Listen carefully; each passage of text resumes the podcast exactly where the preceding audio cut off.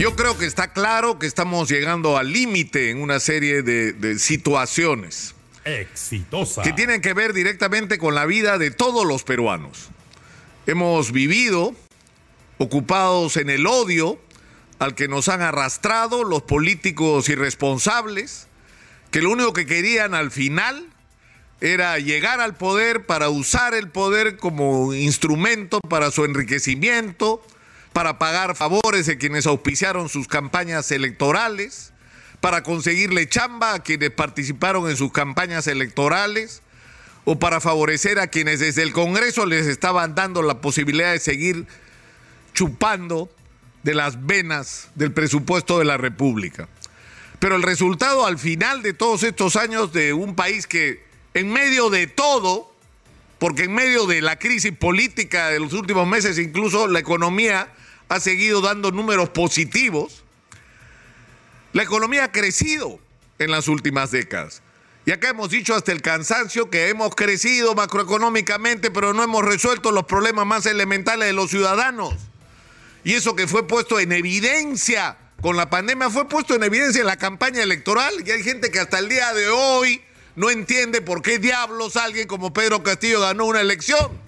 Porque estamos como sociedad. Porque hemos dejado sin resolver problemas elementales. Miren ustedes lo que está pasando en el norte. ¿Cómo es posible que 40 años después, porque han pasado 40 años del, fenómeno del niño de los 80, que encendió todas las alertas y que puso en el centro la necesidad de la prevención. Y 40 años después constatamos que no se han hecho las obras que tenían que hacerse y la gente sigue sufriendo por las inundaciones. Y esto tiene que tener responsables porque ha sido simplemente negligencia y corrupción, porque ha habido las dos cosas. Y es invivible el Perú desde el punto de vista de la inseguridad porque no se han hecho las cosas que hace décadas se sabe que hay que hacer o que tienen que hacerse. Y podemos recorrer cada una de las áreas de la vida nacional para constatar cómo lo que tenía que hacerse no se hizo. Y no se hizo no porque no se supiera lo que había que hacer o no se hizo porque no había dinero. Ninguna de las dos cosas es cierta. Se sabía lo que había que hacer y había plata. El problema es que teníamos en la cúpula del poder a las facciones del odio, a los que se pasaron años estimulando el odio contra Keiko Fujimori que saliera presidente cualquiera menos ella. Y el Perú era un país dividido entre si estabas con Keiko contra Keiko. Y cambiamos ese odio por uno nuevo. Ahora resulta que si tú no estás con Keiko eres terrorista. Sin distinción cualquiera, no importa. Si tú no estás conmigo, entonces tú eres terrorista. Y seguimos cultivando el odio en las altas esferas de la política, dividiendo a la sociedad peruana, convirtiéndonos a los peruanos casi en enemigos. Pero lo más grave de todo, sin ocuparnos de los problemas ahora, fíjense ustedes lo que acaba de ocurrir. El Ministerio de Educación acaba de publicar el resultado de la evaluación muestral de estudiantes 2022 y la conclusión es que estamos mal Estamos en el mejor de los casos igual y en el peor de los casos peor de lo que estábamos el año 2019, antes de la pandemia.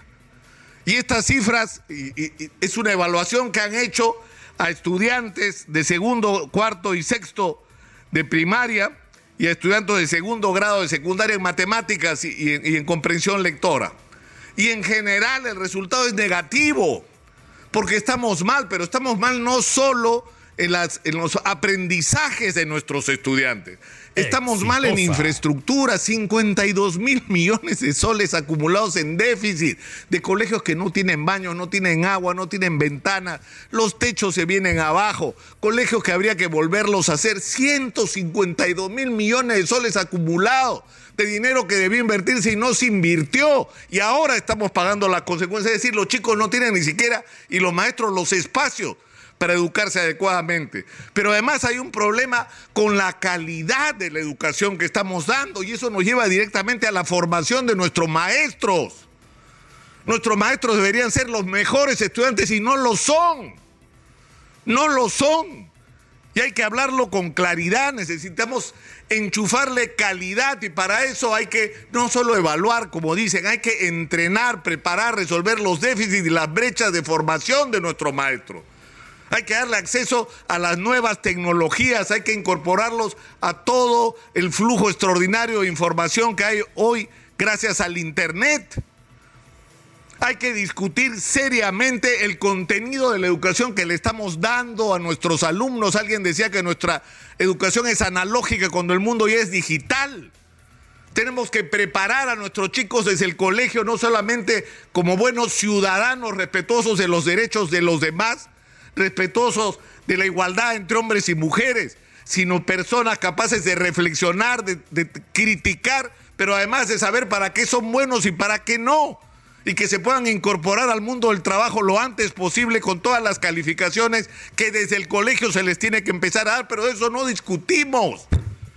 Y estos son los resultados. ¿Y cuál es el problema? No hay dinero para hacerlo, pero por supuesto que hay dinero para hacerlo. El problema es que se gasta mal. En el Ministerio de Educación hay cuatro veces más trabajadores que hace 20 años. Cuatro veces más. Hemos gastado fortunas en consultoría. Tenemos instituciones dedicadas a títulos pomposos a la infraestructura educativa. No se pasen, pues. O sea, tenemos una tremenda institución dedicada a la construcción de colegios y el déficit de infraestructura educativa es más grande que nunca y crece todos los años. Entonces, acá hay algo de fondo que está fallando.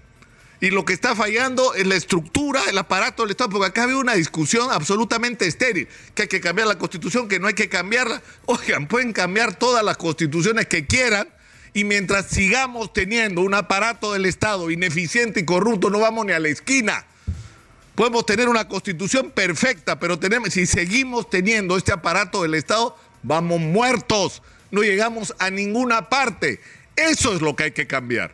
Pero para cambiar este Estado que tiene que ser meritocrático, tiene que acabarse la dedocracia, los nombramientos a dedo y no por mérito. Y tiene que haber carreras donde a cargo de las instituciones de los, y, de, las diversas instancias del aparato del Estado, los cargos deben ser ocupadas las personas que están calificadas para el mismo.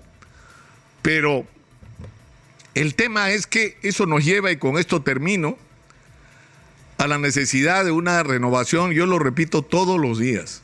Necesitamos una nueva clase dirigente. No podemos seguir en manos de partidos que escogen a gente como esta congresista que avergüenza a Loreto, porque Loreto, la inmensa mayoría de loretanos son gente decente, de trabajo y honesta, que es una sinvergüenza que le roba a sus empleados. O sea, eso es la clase política en el Perú.